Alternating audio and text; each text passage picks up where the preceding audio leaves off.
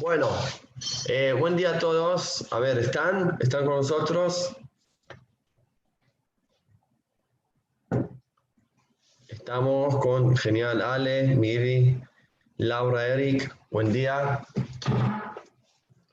Bueno, somos pocos, así que si quieren poner cámara sería ideal. Eh, uh, qué respuesta, Laura. Muy bien. Genial.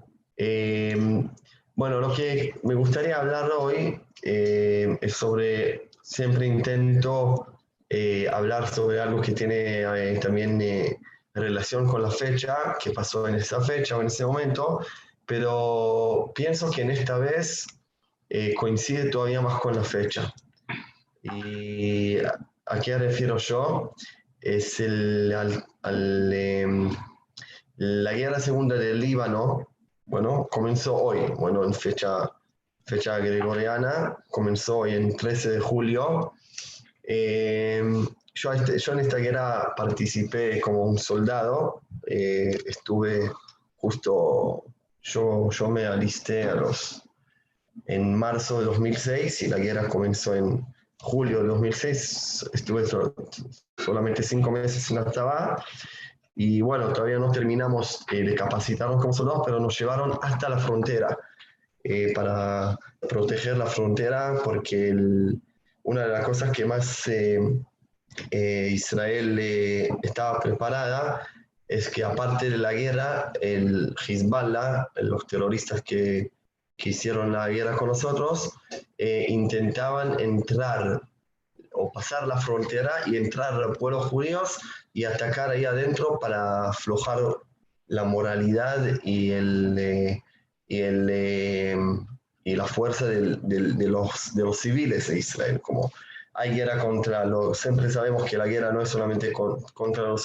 soldados, sino es también contra la población, porque la población da espalda y fuerza a los soldados. Y cuando la población está con baja, con bajón de energía o no está preparada o siente que no puede más, eso también eh, baja la, la, fuerza de los soldados a hacer la guerra y de los líderes para seguir comenzar la guerra hasta que finalice.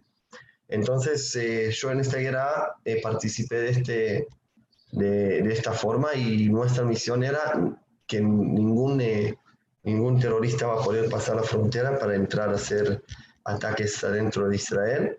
Y bueno, en este sentido eh, hicimos nuestra misión eh, muy bien.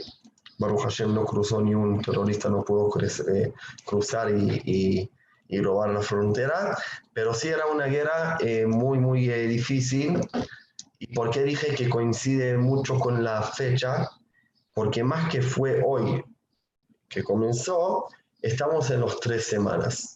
Y yo pienso que los tres semanas entre 17 de Tamuz y el 9 de Ab, bueno, 17 de Tamuz y 9 de Ab son tres semanas que fueron el proceso de la destrucción del templo y de la destrucción de nosotros como un pueblo, eh, que sigue hasta hoy en día de algún, algún sentido, como este es el tiempo de las cosas que manifiestan más destrucción de construcción tenemos como que enforzar mucho, y eso es la parte que estamos haciendo del Estado ya 70 años y en toda esa redención hermosa que nos toca vivir, pero todavía nos quedaron partes que, es, partes que no se completaron y están destruidos y necesitamos la misión de nosotros, de esta generación de nosotros, y digo nosotros, eh, nosotros los que estamos en Israel, igual como ustedes los que están en, en, en, en la diáspora, tenemos la misma misión y es seguir la redención de Israel y completar todo el proceso.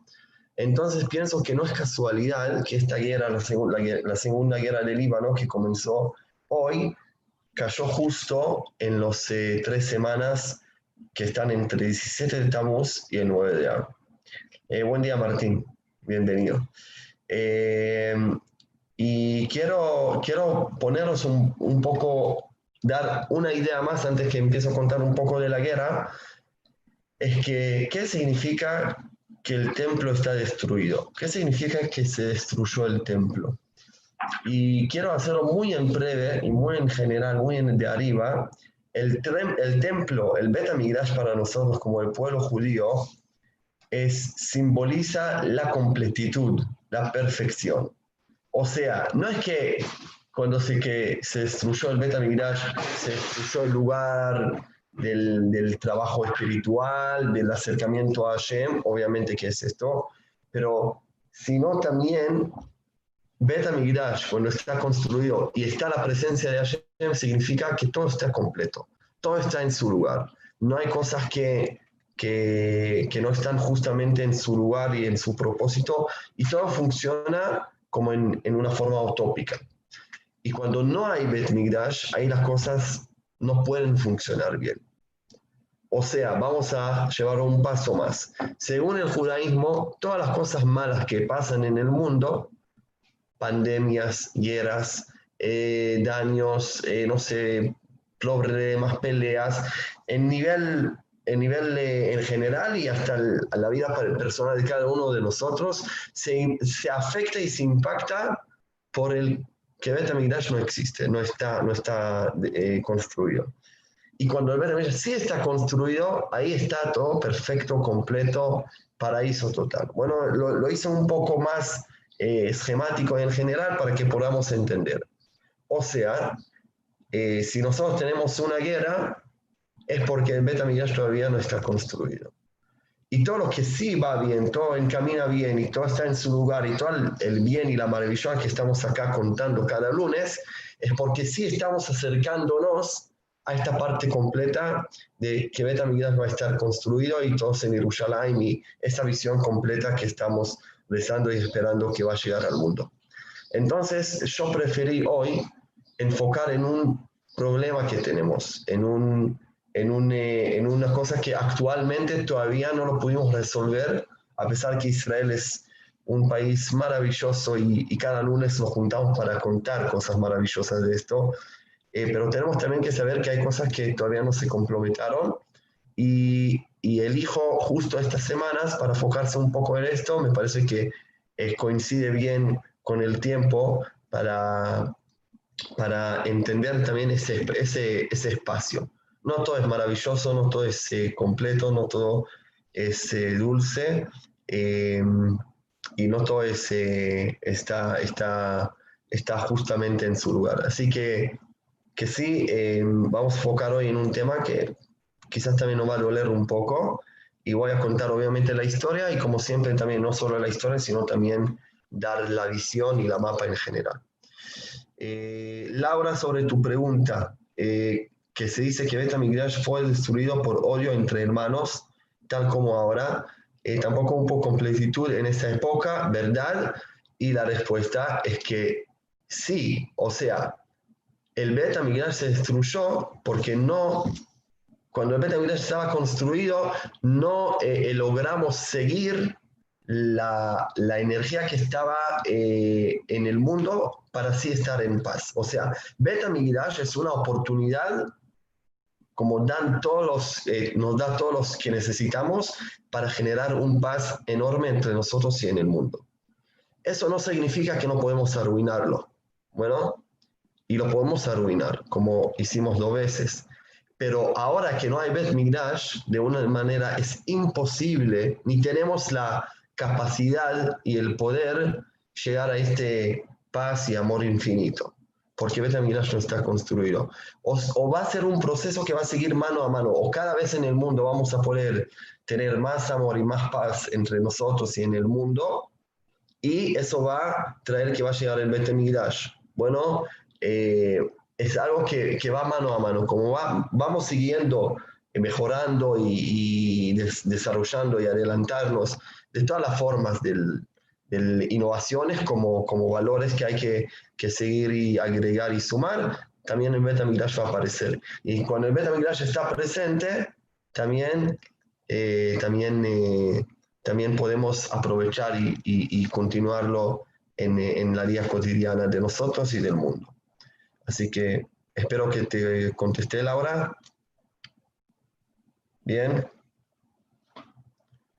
Eso, ahora vamos a empezar. Em, la Segunda Guerra del Líbano, para entenderla, tenemos que contar dos minutos sobre la primera guerra del Líbano. Bueno, si eh, hablamos de la segunda, obviamente que había la primera. ¿Cuándo fue la, fue la primera? Eh, algunos acá ya vivían en esa época, yo todavía no nací. Eh, pero lo que pasó en realidad, si ustedes van a hacer una pregunta, bueno, ¿cuál fue la última guerra, la última guerra del Estado de Israel con un Estado árabe? ¿Quién sabe? ¿Qué guerra de todas las guerras que teníamos en esos 72 años fue la última que fue contra un Estado? ¿Quién? ¿Qué guerra? ¿Alguien? No escucho, ¿qué decís? ¿Alguien sabe? Bueno, la guerra en año 73, que es conocida como la guerra de, del día de Kippur, eh, fue la última guerra que hicimos contra estados. En esa guerra eh, teníamos eh, guerras contra, contra, contra Egipcio y, Siria, más de todos, y algunos más, pero fue la, la última guerra que hicimos con estados árabes.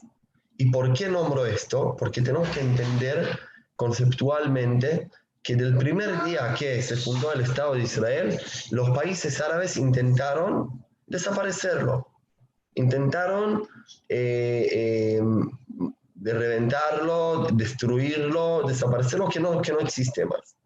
Y cada vez de, de nuevo fracasaron, cada vez de nuevo no pudieron lograr su propósito ni en la guerra de la, independencia, ni en la guerra de Kadesh en 56, ni en la guerra de 67 de los seis días, y tampoco en la guerra de Yom Kippur de 73. En todas esas guerras terminamos ganando con una victoria enorme. También Yom Kippur, que es, nos la acordamos como una guerra que fue muy, muy dolorida para nosotros. Fue, se, murieron, eh, se murieron muchos, muchos soldados y fue llevó tiempo para recuperar y defender y conquistar eh, de nuevo y más adelante también en Egipto y en Siria, pero eh, terminamos ganando esta guerra. Y de este momento y adelante, hasta hoy en día, los países árabes se, eh, se rendieron de la opción ganarnos en una guerra formal de, de ejército contra ejército. Bueno, es un punto muy importante en la historia que tenemos que entenderlo y marcarlo. De la guerra de Yom Kippur, los países árabes todos, Egipcio, eh, Jordán, eh, Siria, Líbano y, los más lejanos eh, también, entendieron que con este país no podemos más, es mucho más fuerte de nosotros. Y de lo que comienza muy a avanzar de ahí son las organizaciones terroristas porque las organizaciones terroristas no hacen una guerra formal con vos, sino te molestan. Te molestan, te atacan en un lugar muy sensibles, en, los, eh, en, los, en las poblaciones, en los ciudadanos, en, en la panza, nosotros en el verbo decimos la panza sensible del pueblo, que, es, que son los civiles, entrar a un colegio, a una familia, atacar en la, en, en la ruta, y eso no va, eh, no va a ganarnos, no es que no va a ganar, ganar de una forma que no va a destruir. Pero lo que nos hace, nos debila y debila enteramente y nos, nos puede llegar debilidad o debilitar poblaciones o algunas partes y, y, hacer que la vida en Israel no sea, no sea eh, eh, agradable 100%.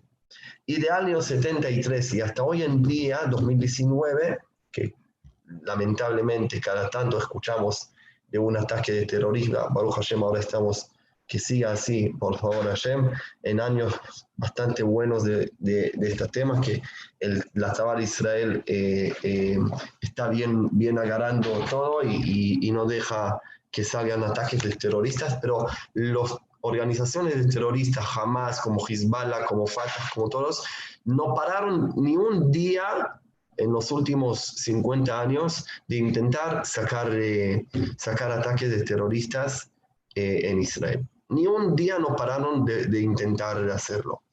Y, y, nos afecta, nos afecta mucho. Eh, conocemos y cada uno una historia es más, una historia es menos. Pero eso nos pone a nosotros en un desafío muy grande que es muy difícil ganar, ganarlos, porque ¿cómo es ganar una organización de terroristas? ¿Cómo es? Ganar un Estado es salir a, un, a, un, eh, a una batalla, bueno, em, tanques, aviones, atacar, hasta que uno dice, chao, me levanté mis manos, ganaste. Pero cuando atacas terroristas, atacas personas, no país. Atacas eh, gente particulares y no población. ¿sí? No, y tenés que hacer muy, muy, eh, muy ¿cómo se dice? Quirurgo, quirurgía, como llegar hasta un punto muy, muy indicado para eh, controlar algo o, o, o, matar o llevar a un, a un enemigo terrorista. Y eso es una guerra que Israel tiene muchísima experiencia.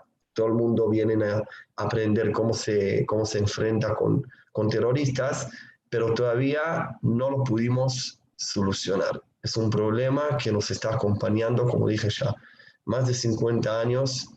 Y esa es la forma que los árabes hoy en día intentan eh, hacernos más débiles, atacarnos, molestarnos eh, y hacernos eh, cosas que nos va a doler mucho.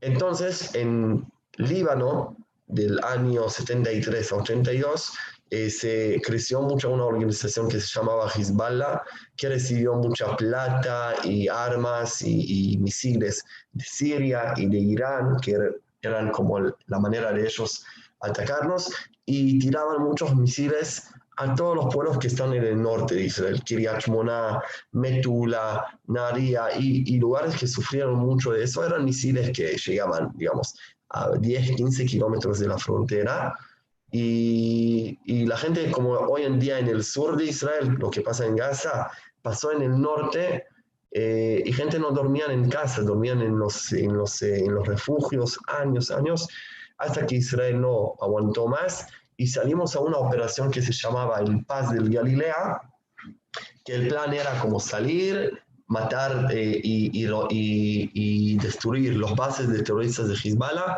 pero llegamos muy rápido, 40 kilómetros adentro hasta Beirut. ¿sí? Israel llegó muy rápido y de ahí como pidieron que nos, que nos paremos, que no paremos, que nos volvemos para atrás, Israel aceptó, firmaron un acuerdo que no van a tirar misiles, obviamente como siempre firman y hacen lo que quieran. Eh, Israel volvió para atrás, pero sí dijo, no sé cuándo era, cuánto era, creo que era 13 kilómetros de la frontera adentro, norte, al Líbano, quedamos nosotros los soldados de la Saba de Israel para tomar un espacio de, de distancia, que en, ahí, sí, en esos 13 kilómetros está el, ejército de Israel, los eh, Hezbollah no pueden estar ahí para tirar misiles, y como lo aleja 13 kilómetros de la frontera de nosotros.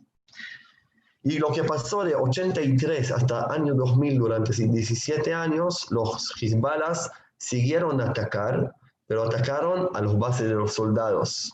Eh, durante 13 años eh, atacaban cada vez de nuevo eh, a los bases, al, unidades de, de, la Chava que hicieron patrones y, y, salieron a hacer operaciones.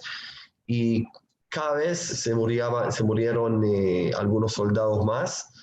El, el, eh, el, objetivo era que no, tiran, que no van a tirar misiles a las poblaciones del norte y eso lo logramos 100%. Durante 17 años no se tiró ni un misil a las poblaciones y las ciudades en el norte de Israel. Pero sí, cada tanto eh, perdimos un soldado más, algunos heridos más, y empezó un movimiento en Israel de izquierda muy, muy agresivo, muy, eh, muy constante, a presionar al gobierno para ceder esos 13 kilómetros que estuvimos dentro del Líbano, volver para atrás y cuidar la frontera porque ya no podemos más perder soldados. Era un, un, eh, un debate muy grande entre derecha e izquierda en Israel que finalmente en el año 2000 el primer ministro era Ehud Barak, que era de izquierda, y él decide em, ir para atrás y, y, liberar esos 13 kilómetros, saca todos los eh, bases de Israel de ahí, vuelven para atrás en la frontera y de año 2000 hasta año 2006, en esos seis años, Hezbollah volvió de nuevo con toda la energía, y logró todo lo que quería y en seis años armó de nuevo todos esos 13 kilómetros para construir bases, bases abajo de la tierra, escondidas abajo de árboles. Hicieron como organizó todo el espacio para un día empezar a atacar a Israel eh, en una guerra.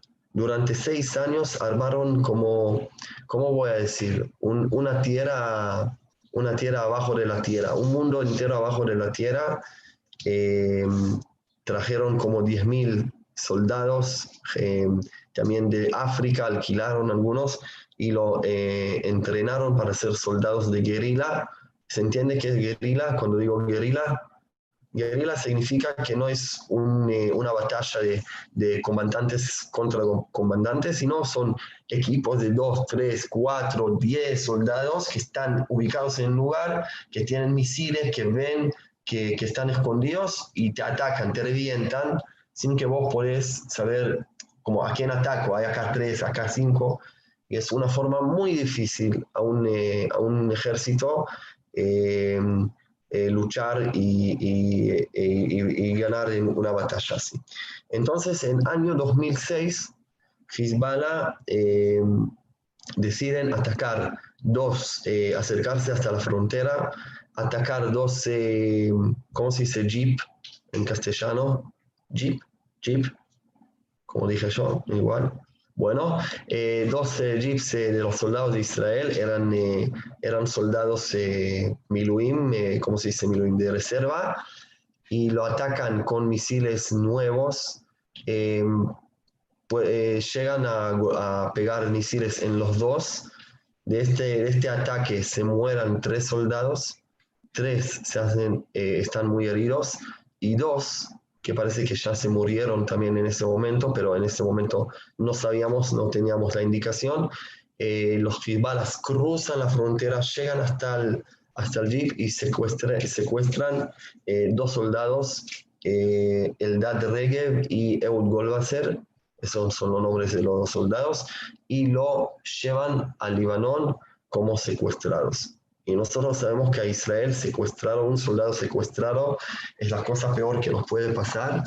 Y en ese momento el primer ministro, Eud Ulmer, eh, junta el, el eh, jefe del ejército, el gabinete, en todos los ministros y todo, y deciden empezar a atacar a Líbano eh, para que vuelvan, vuelvan los secuestrados y empezar como, bueno, ya, ya nos llegaron hasta acá y empiezan a atacar del aire todos los aviones de Israel, los mejores pilotos, ya hablamos acá de los eh, pilotos de Israel, de la Fuerza de Aire, atacan eh, toda la noche, atacan todo el día, más de 300 eh, objetivos en Beirut, en Líbano, en, el sur de Líbano, donde está el Hezbollah muy ubicado, muy avanzado.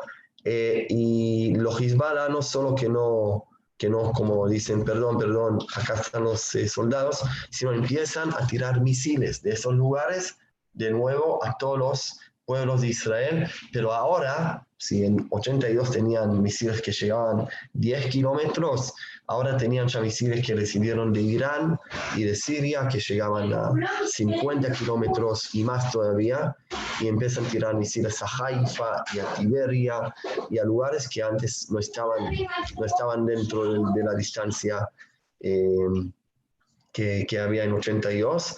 Y bueno, Israel empieza también traer, eh, juntar combatantes, traer tanques y empiezan a entrar a Líbano y atacar.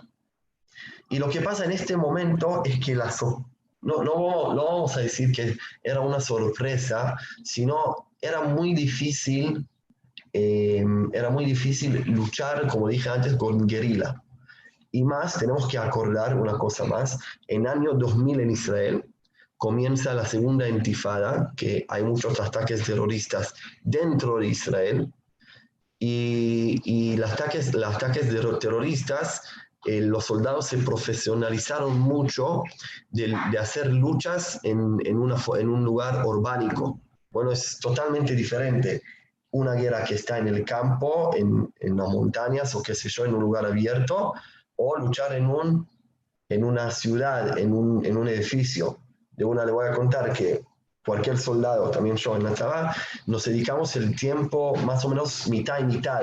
Como mitad del tiempo te, que te, te, capacitas como un soldado, te capacitas para, para ser comandante en, en campo abierto, montañas, que es una forma de guerra, y la, la otra mitad eh, entrenamos siempre en, en edificios. Y, y, hay, hay ciudad en Israel construida que solamente para practicar cómo conquistar un, un barrio, un edificio. Bueno, cambia totalmente, tenés aire, tenés mirar para arriba, te pueden sorprender de un metro, bueno, es totalmente eh, otra guerra diferente. Y por el motivo en, el año 2000 que teníamos los ataques terroristas, que teníamos que entrar mucho a las ciudades árabes en Israel, Ramallah, eh, Nablus, Shem, eh, Jericó, Jenin, Hebrón, bueno, y todas esas ciudades árabes, los soldados de Israel se profesionalizaron mucho más en guerra en un lugar urbánico.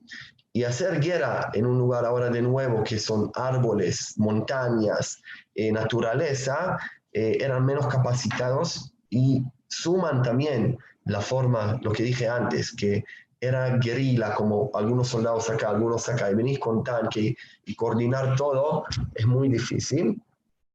Eh, la guerra no fue fácil, 33 días, creo, fue una de las guerras largas que teníamos pero, em, pero fue, fue, y fue también muy difícil. Yo me acuerdo que tenía amigos que participaron adentro, ¿no? Como yo que estuve más sobre la frontera y después cuando yo hice el curso de, de oficiales, hice el, curso con, con, con, gente que estuvieron ahí soldados y me contaron cosas bastante difíciles como cualquier guerra, pero lo que quiero enfocarme es en dos cosas. El primero, como dije, que era una guerra difícil. En una guerra difícil eh, te atacan eh, en, dos, en dos motivos. Atacan a los soldados y atacan a los, a los eh, civiles, en, a las poblaciones. Y el segundo es que aunque la guerra fue difícil, lo que se reveló en una forma impresionante, impresionante, algo que no existe en ningún lugar en el mundo, es el heroísmo de los soldados de Israel. Y en eso quiero enfocarme eh, eh, cuando hablo de la guerra del Líbano. Obvio que nosotros en la guerra aprovechamos y usamos todas las herramientas que tenemos, aviones, tanques, eh, barcos de Fuerza de Agua de Israel, unidades especiales, Golani, me estuvieron ahí, reservas. en realidad a esa guerra alistaron más de 100.000 soldados pero a la vez, a la vez, siempre no habían más de 10.000 soldados en Líbano, porque era, era entrar y salir, atacar, entrar a un espacio, luchar ahí con los Hezbollas y volver y recuperarse y organizarse de nuevo. Como no era una guerra que entras y empezás a avanzar adelante y cada paso que pasaste ya, ya está, lo, como estás seguro. Si no es como, es como dije antes, es una, es un, es una em, es una, eh, ¿cómo se dice? Es una operación quirúrgica que tenés que hacerla así, eh, paso a paso, despacito, con mucha coordinación. Eh, y los soldados lo hicieron de una forma impresionante, con, con salvar la vida de uno al otro, con luchar con los hispanas que son, son es verdad que no es un ejército, pero sí es un ejército, del nivel de que que se están entrenando y, luchando y eran los Hezbollah son, son, eh, eh, soldados, no son, no son eh, algunos que lo ganas así nomás, tienen mucha experiencia y mucho también valentía, están para morirse, no para ninguna otra cosa. Y el objetivo de los Hezbollah no es ganarte, es matar más soldados que pueden. Bueno, no, no es que se movieron, que entraron, organizaron un ataque, entrar a Israel, no, no, no. El objetivo era los soldados van a entrar para buscarnos. Y nosotros vamos a, a, luchar con ellos hasta que el primero que se va a morir va a morir. Y es muy difícil em, eh, una guerra de esta forma, eh, pero a la vez, como dije antes, el heroísmo de los soldados, igual decir, contar algunas historias también, fue de lo más inspiradores que hay que muchas veces dicen, los primeros generaciones en Israel eran sí todo para Israel, pero hoy en día ya son más, los chicos son más, eh, ¿cómo se dice? Más eh, están enfocados en ellos y no están para, para dar a los demás. Y esta guerra rompió todo esto eh, concepto eh, así rápidamente, como vimos cosas que, quizás no vimos en, guerras anteriores, hasta ahí quiero decir. Em, la, el heroísmo y el sacrificio y el, el, la garantía y la hermandad que los soldados mostraron uno con el otro era algo muy, muy especial. Y también los ciudadanos de Israel, en Israel, em, mostraban mucha, mucha fuerza. Dijeron, nosotros vamos a sufrir todo lo que hace falta, los misiles y los ataques y que no estamos trabajando y que, eh, que, no podemos hacer nada que tenemos que dejar nuestras casas. Ya voy a contar algunas cosas, pero estamos bien para que la Tzabá pueda hacer lo que necesita. Em, por ejemplo, ciudades enteras en el norte de Israel dejaron sus casas para hospedarse en el sur de Israel. Casas, hoteles, eh, gente, así, eh, recibieron gente cada uno a su casa y los hoteles se abrieron gratis para que la gente del norte van a poder dejar su casa para no eh, morirse de los misiles del Hezbollah. Es algo que yo no, yo yo me acuerdo porque lo viví, lo, vi, que, que, era, era tan... te hace llorar, como ves como la gente dice, son lo que pasa a ustedes pasa a nosotros, vengan, estén acá, sos mi invitado, mi casa es tu casa, todo lo que necesitas. Organizamos eh, campamentos a los niños, eh, ayudamos con plata a familias que no trabajaron, cosas que son de verdad increíbles. Eh, me hace conectar con lo que dijiste, Laura, que, que, son cosas que muestran de verdad el amor gratuito que tenemos entre nosotros. Y a veces las guerras y las cosas malas o, más difíciles que nos pasan muestran esta hermandad. Eh, pienso que también ahora en la pandemia podemos verlo entre nosotros, cómo nos ocupamos, ayudamos, todo lo que podamos hacer estamos haciendo para ayudar uno al otro. Entonces, imaginen que en, la guerra fue como 10 veces más, 100, más, 100 veces más fuerte el, el Abat que teníamos uno con el otro, el amor gratuito.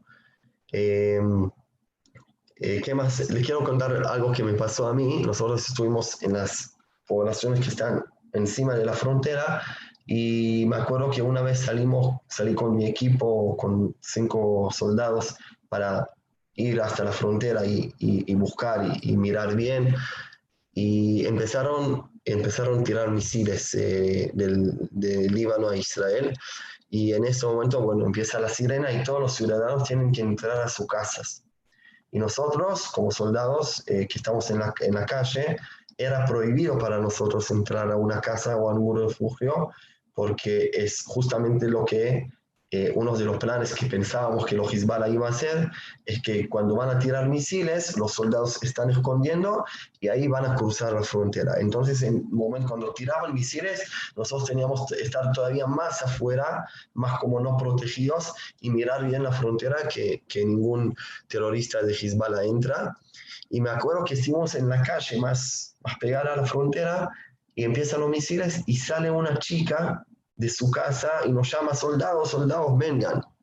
Y dijimos, no, no, ¿qué está haciendo? Entra a tu casa, entrate al, al, a la pieza segura eh, que no tiene ventanas, entra rápidamente ahí, que es muy peligroso estar afuera. Y ella nos dice, no, no, yo no me entro al espacio seguro si ustedes no entran también. Y tenía, yo tenía que discutir con ella, como el, el eh, como el jefe del, del, de este equipo, Decirle, no, es así, nosotros tenemos que estar afuera, vos tenés que estar adentro. Y no se animó, no se animó, estuvo parada como 10 minutos hasta que terminó el ataque y no se animó a entrar a su casa por no poder dejar a los soldados que estén eh, afuera y ella protegida. Y no sé, no sé cómo decir, como me preocupé mucho por ella, pero cuando terminó el ataque estuve pensando que es cosa increíble lo que me pasó.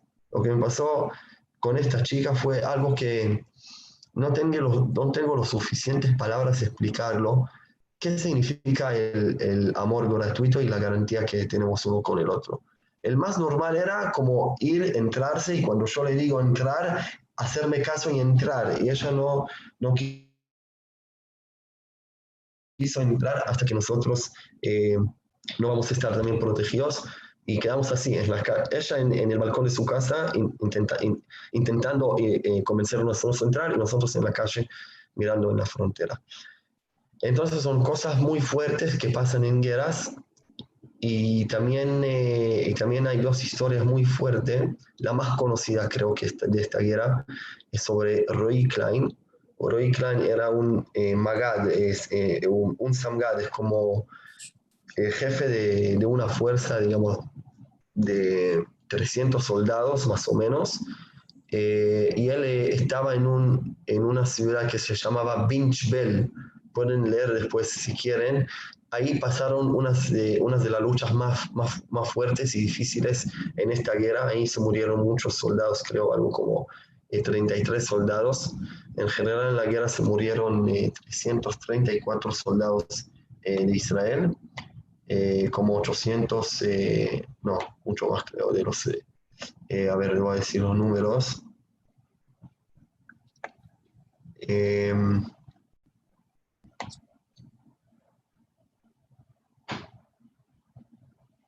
bueno, no me, no me acuerdo bien, pero, pero se murieron 120 y pico soldados, creo, eh, en la guerra y 33 de esos 100, eh, 122 se murieron en dos días en Binchbel. Y lo que pasó, lo que cuentan los soldados, es que estaban luchando con, con, con eh, terroristas de Hezbollah que se protegieron en una casa y, y, el objetivo era llegar hasta la casa, atacando la casa, eh, disparando la casa, tirando misiles eh, eh, a la casa y entrar eh, y matar a los terroristas que, porque tiraban de ahí eh, mucho fuego y, misiles. Entonces se acercaron y en algún momento llegaron a un pared, bueno, a una pared que ellos no sabían que del otro lado de la pared, bueno, si ellos están acá, del este lado de la pared, en este lado están como ocho Hezbollas, terroristas de Hezbollah. Y en algún momento uno de los, de terroristas tiró un, una granada arriba de la pared y del otro lado están este Roy Clan con su, con su eh, vice y con 10 eh, soldados más, algunos heridos, y no sé si ustedes saben, una granada hasta que se explota hay cuatro segundos del momento que se tira. Entonces, digamos, se tiró un segundo, quedan tres segundos. Y Roikran entiende, o es que uno se muera, o que todos van a poner heridos. Y bueno, por, por lo menos el que están vivos pueden saltear y alejarse de la granada, pero los que están heridos no pueden moverse. Y en dos segundos él decide saltear sobre la granada, abra, se abraza con la granada y la granada eh, se explota y todos los, todos los eh, pedacitos de metal eh, entran a su cuerpo y ninguno de los otros soldados y los heridos recibe ni un, ni un pedazo de, de, metal y él todavía con los últimos segundos de su vida mientras está salteando, gritando, Shema Israel Adonai Elohenu Adonai Echad. Yo estoy, eh, eh, me estoy por, como vibrando cuando eh, estoy contando esta historia, porque no sé qué, a ver, no sé qué nivel de... ¿Qué, ¿Qué nivel puede llegar un ser humano en su vida? qué nivel puede llegar un yehudí en su vida, que cuando les queda dos años, eh, dos segundos de pensar qué, qué va a hacer, decide muy conscientemente sacrificar su vida, declarar la frase judía Shema Israel Hashem Elohim Hashem Echad y saltear sobre la granada y salvar a todos sus soldados y los heridos que estaban, eh, estaban ahí eh, con él. No tengo, no, la verdad que no tengo palabras eh, para, para, para, explicarlo, pero lo que sí, lo que sí siento y quiero decir que nos heredó, ya nos heredó una, una relación más amplia que qué significa es un judío. Y aunque la guerra fue difícil y obviamente que él murió de, este, de esta granada y de esta acción y de esa decisión, em, entendemos mucho más quién somos y para qué estamos, cuál es el propósito de nosotros. ¿Qué es el Shema Israel, el Shem Hashem Es que no nos vamos a quedar quietos y no vamos a parar hasta que vamos a lograr un mundo que va a estar unido, que va a estar entendiendo que, que hay una Hashem que maneja el mundo, que tenemos que estar uno con el otro, que tenemos que enfocarnos en amor y no en odio. Y nosotros vamos a educar a todo el mundo cómo hacerlo. Esta acción de Roy Clan es para mí el, el, el, el, el, top del top de este ejemplo de qué significa eh, el Yehudi y qué necesitamos hacer. Y esto salió en esta guerra del Líbano, que también, que también eh, nos, nos llegó a entender qué hijos tenemos, qué personas tenemos en el, en, el pueblo de Israel y quién son. Eh, hoy en día sobre el Clan hay colegios, eh, lugares, parques, em, hijos, bueno, muchos varones en Israel recibieron el nombre de él por, porque fue tan impactante y, inspirador eh, su, eh, su, forma de ser y como persona en la vida, en su vida y en los últimos segundos momentos. Em, él mismo decía, Roy, decía, ¿qué es un heroísmo? Ustedes saben quién es un, un, heroísmo, dijo una vez a sus soldados en, cuando finalizaron eh, una capacitación muy, muy, eh, muy grande, dijo, un heroísmo no es uno que hace una acción muy valiente en un segundo. Eso no es un heroísmo. Un heroísmo es uno que puede hacer una acción pequeña una y dos y tres y diez y veinte veces. Ese es un heroísmo. Uno que puede controlar sus deseos y repetir una acción que, aunque sea pequeña y es difícil para él, pero hacerla sin parar más, otra vez y otra vez y otra vez y otra vez para incorporarlo bien en, su, en su ser y en su personalidad. Este es un heroísmo. Y Heroic Clan terminó ser un heroísmo de los dos, de los dos motivos. El que hace las cosas constantemente, diariamente, más y se enfuerza y no cede y sigue y lo hace y lo hace y lo hace y se mejora y cada vez se hace más bueno. Y también en el último, en, en el segundo sentido, que en un segundo de tu vida haces la cosa más grande que puede un ser humano hacer en su vida. Una historia más de esta guerra es que mm, había una operación muy especial que hizo el ejército de Tal en la última día de la guerra, o quizás ya cuando terminó la guerra, es que mandaron una fuerza eh, de la Unión Matcal, bueno, que ya hablamos de esa unión, que hicieron también la operación de Entebbe, eh, para hacer una operación muy, muy secreta, es tan secreta que hasta hoy en día no sabemos bien qué hicieron ahí.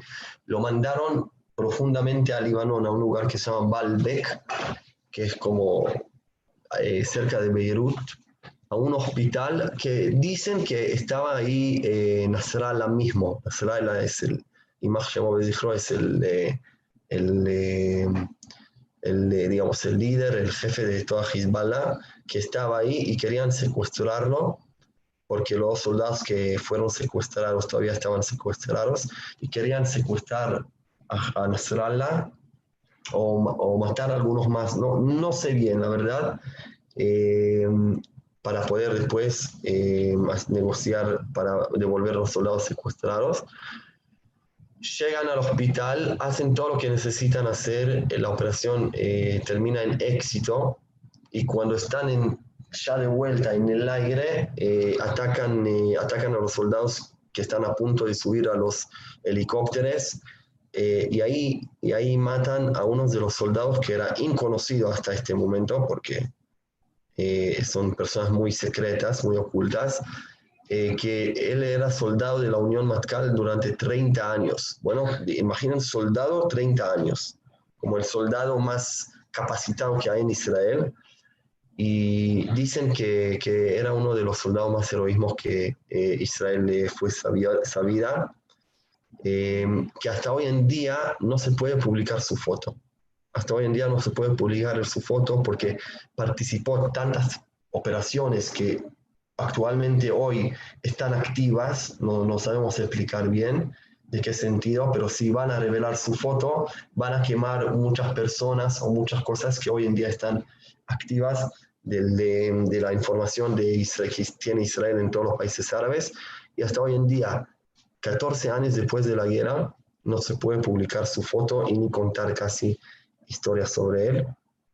Nosotros en la casa, en año pasado, en el Día de la Memoria de los Soldados, hicimos una película cortita sobre él que les quiero compartir ahora y finalizar con este video para, para de verdad entender quién son los soldados de nosotros, orgullosarnos de lo que somos y entender lo que dije en el principio, que estamos dispuestos para seguir con toda la fuerza que tenemos, con todas las eh, personas buenas que tenemos, con todos los valores que tenemos, para seguir hasta el fin completo.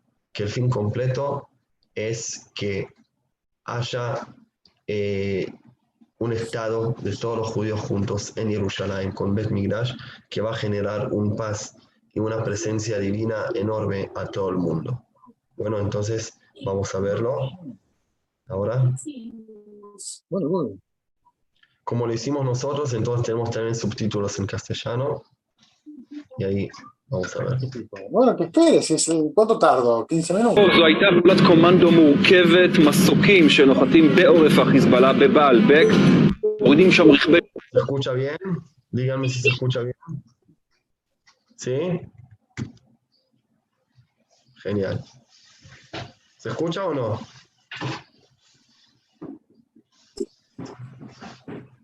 Díganme, por favor. Sí, David, se escucha. Bien, entonces activo, Se, activo el se video. escucha bien. Genial. Gracias. Silencia, silencia y activo el video. Guille, ponete en mute. Dale, genial. לכם שבוע טוב, זו הייתה פעולת קומנדו מורכבת, מסוקים שנוחתים בעורף החיזבאללה בבעלבק, מורידים שם רכבי שטח כשבהם לוחמי יחידת עילית של צה"ל.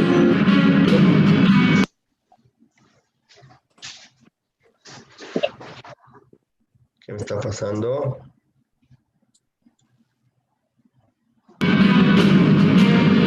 בסוף השבוע שבו הסתיימה מלחמת לבנון יצא למבצע האחרון. אחד משתיים, אני מוכן. זה אמור היה להיות מבצע חשאי באזור בעלבק. על פי מקורות בצה"ל, הפעולה הושלמה ורק בדרך חזרה. אז אירעה אותה היתקלות שבה נהרג קצין, שניים אחרים נפצעו. הכאב גדול ואין לאן לברוח. מאיה אוחנה מורנו לא מצליחה לברוח מהזיכרון.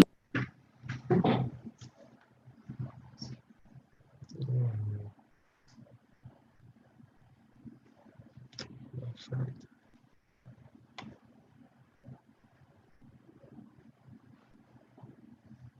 נותר בי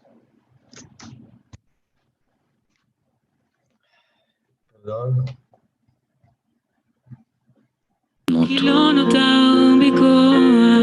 שבע שנים אחרי מותו, בכל פעם שהיא מתחילה לדבר על בעלה עמנואל. הכל צף מחדש. עמנואל היה לוחם בסיירת מטכ"ל בדרגת סגן אלוף, והוא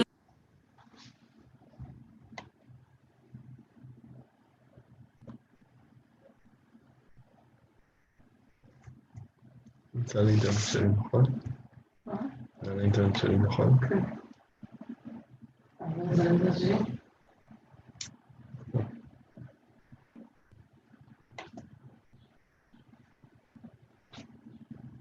Perdón, lo vamos a ver así en partes.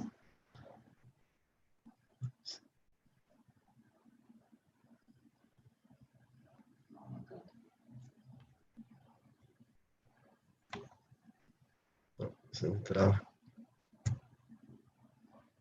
הוא נהרג בתוך מלחמת לבנון השנייה, אה, בתוך הפסקת האש, ובשמונה בבוקר דפיקה בדלת. אין לי כוח אפילו לקום מהספה מרוב שאני עייפה, ואני אומרת פתוח, ואז תוך שנייה שישה, שבעה אנשים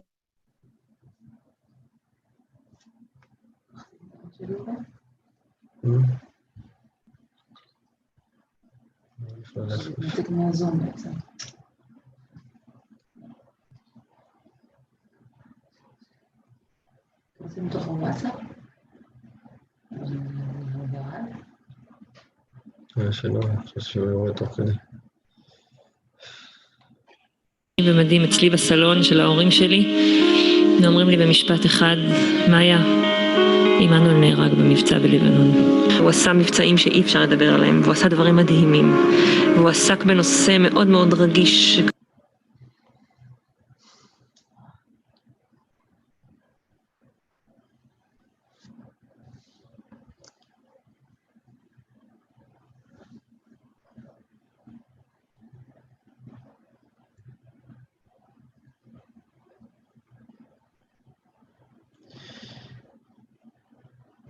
Vamos a hacer así. Vamos a hacer así. Voy a, voy a resumir el, el- el encuentro y después vamos a volver a verlo que está, se está encargado, encargando de nuevo. Eh, entonces, como todo lo que dije, y lo resumo, es que la guerra segunda del Líbano, aunque terminó, pero no, no terminó el problema que tenemos. Eh, hoy en día, el mayor, mayor temor que tenemos, o no temor, el mayor cosa que estamos preparados, es que de nuevo vamos a tener que luchar otra vez con Hezbollah.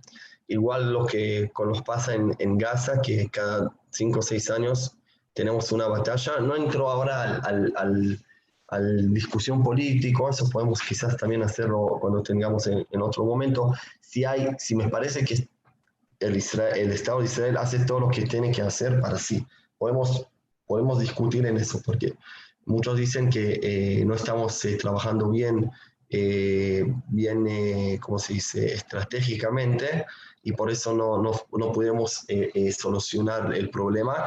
Pero lo que quiero enfocar ahora es el significado espiritual de estos problemas que tenemos. Estos problemas que tenemos, para mí, es por que todavía no terminamos el proceso de la redención. Todavía no llegamos a la completitud y como dije en el, en el comienzo, estamos en las tres semanas que todo lo que estamos haciendo es, es eh, eh, poner conciencia exactamente sobre esto, que todavía todo no está completo, que no nos confundemos, que terminamos nuestro trabajo, nuestra misión, que llegamos a nuestro propósito. No, no, no terminamos de ser de nivel del, del, de, del- de- de la seguridad en Israel, ni el nivel de Aliyah Israel, y en algunos, algunos eh, espacios más y temas más. Y lo que quiero decir que siempre eh, les estoy contando las maravillas de Israel y eso nos hace muy bien el corazón. Pero cuando les cuento ahora en una cosa que todavía no está solucionada en Israel, lo que quiero generar en, en ustedes no es un, sentimiento de duelo solamente o que sepan de esto, sino entender que lo que falta hoy en día en Israel da a ustedes la oportunidad ayudar a Israel llegar a su completitud. O sea, cada cosa que falta hoy en día en Israel, en cualquier tema, es, nos da a nosotros la oportunidad de participar y dar nuestro granito para completar el proceso que estamos haciendo. Si todo estaba completo, entonces, bueno, no me necesitan, yo estoy, estoy apoyándoles de lejos y cuéntenme de los éxitos. No, no, no, no, no. Es muy importante contar lo que nos desafía, lo que todavía no pudimos encontrar la vuelta, eh, cómo eh, solucionar y, llevarlo al cabo eh, y al fin. Y acá necesitamos a todos los judíos del mundo en este sentido, cada uno eh, por su lado. Es, eh, es una misión de él también para ayudarnos a llegar y pienso que en esas tres semanas es muy bueno entender qué nos falta llegar a Jerusalén completa al Betamigrash. Eh, ahora vamos eh, eh, en, en- a ver el video de nuevo, solo voy a ver lo que dice Guillermo.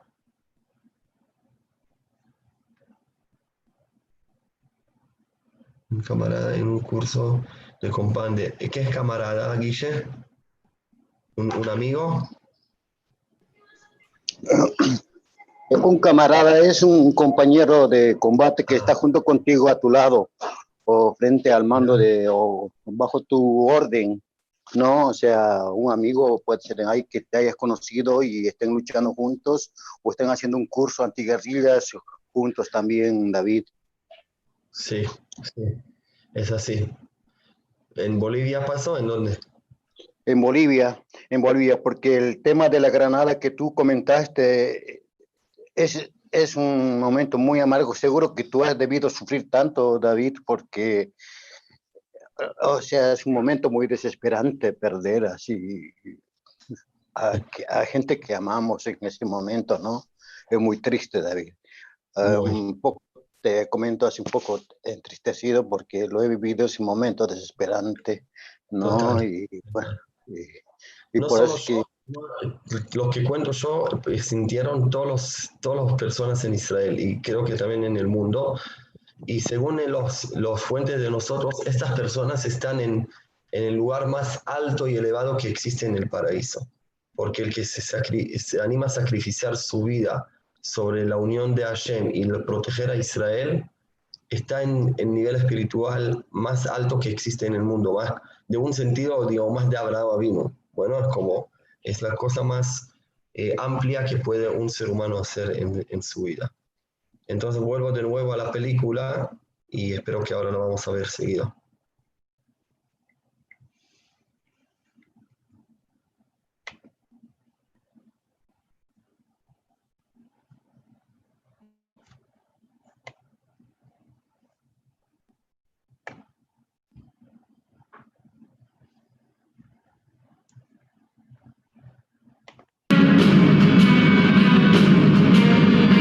בסוף השבוע שבו הסתיימה מלחמת לבנון יצא למבצע האחרון.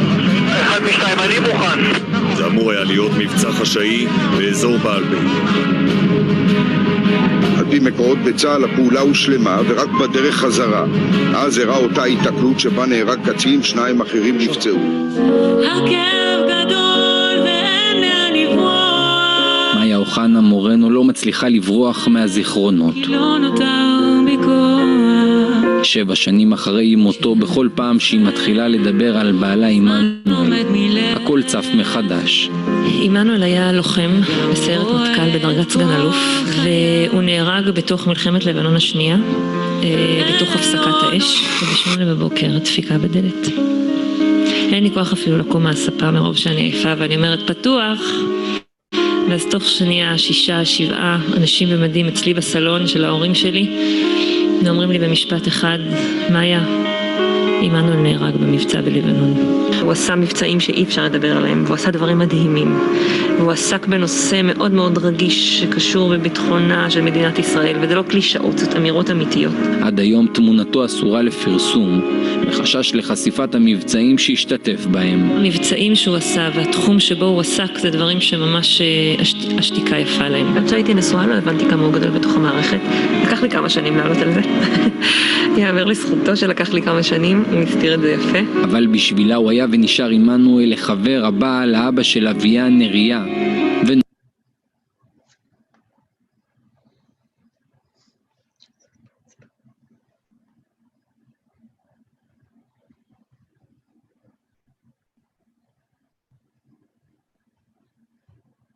אוקיי, מי שרוצה שיבקש ממני בפרוטל. תשלח לו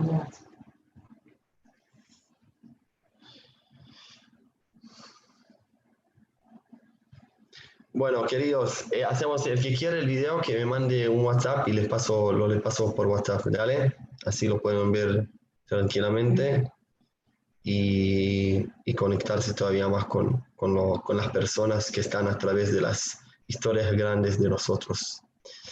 Eh, así que, le- ¿qué les puedo decir después de una charla así? Que seamos los mejores socios de Israel, del pueblo, de, de Hashem, de la misión grande que nos, nos entregó y que podamos llegar en la vida de nosotros y de nuestros hijos ver la redención completa. Amén, amén, amén. Amén, amén, David. Amén, David, amén. Eh, quería también avisar, anunciar, eh, ¿se acuerdan de la charla de semana pasada que dimos sobre la, la alía de Temán, del, del- de Yemen? Entonces yo estuve hablando con una amiga de nosotros acá en Otniel y le conté la clase que di, que ella, yo sé que la abuela de, los abuelos de ella vinieron de Yemen, y me dice, ¿y por qué no vas a mi abuelo y le haces un testimonio a la gente que cuenta su historia? Entonces le dije, qué idea espectacular, como no lo pensé, y quedé con él, hablé con él ayer, espero que con el parto vamos a poder hacerlo, eh, pero Besrat Hashem, la idea es que yo en lunes que viene vamos, voy a dar el shiur de la casa de él, que vive en otro lugar en Israel, y que va a contar su historia propia. Yo voy a traducir, obviamente no habla castellano, y ustedes también pueden hacerles preguntas eh, más, eh, más personales sobre, sobre esta, esta operación que hablamos, la operación Las, las Alas de Águilas la semana pasada, que él fue uno de los eh, personas que hicieron alía en esa operación. Así que prepárense Bueno. a todos los que quieran participar y estar. Buenísimo. Bueno, bueno, genial. Buen día a todos. Excelente día que tengan. Cada Gracias, Raúl. Gracias por todo. Gracias, David. Chao Martín, Eric, Muy bueno. Ale El Hanuti, Ale, Abraham, Guido, Guido Wars, Guido Wars de Israel. Ah, buen día, que tengas buenas tardes ya. Bueno. Ah, vale.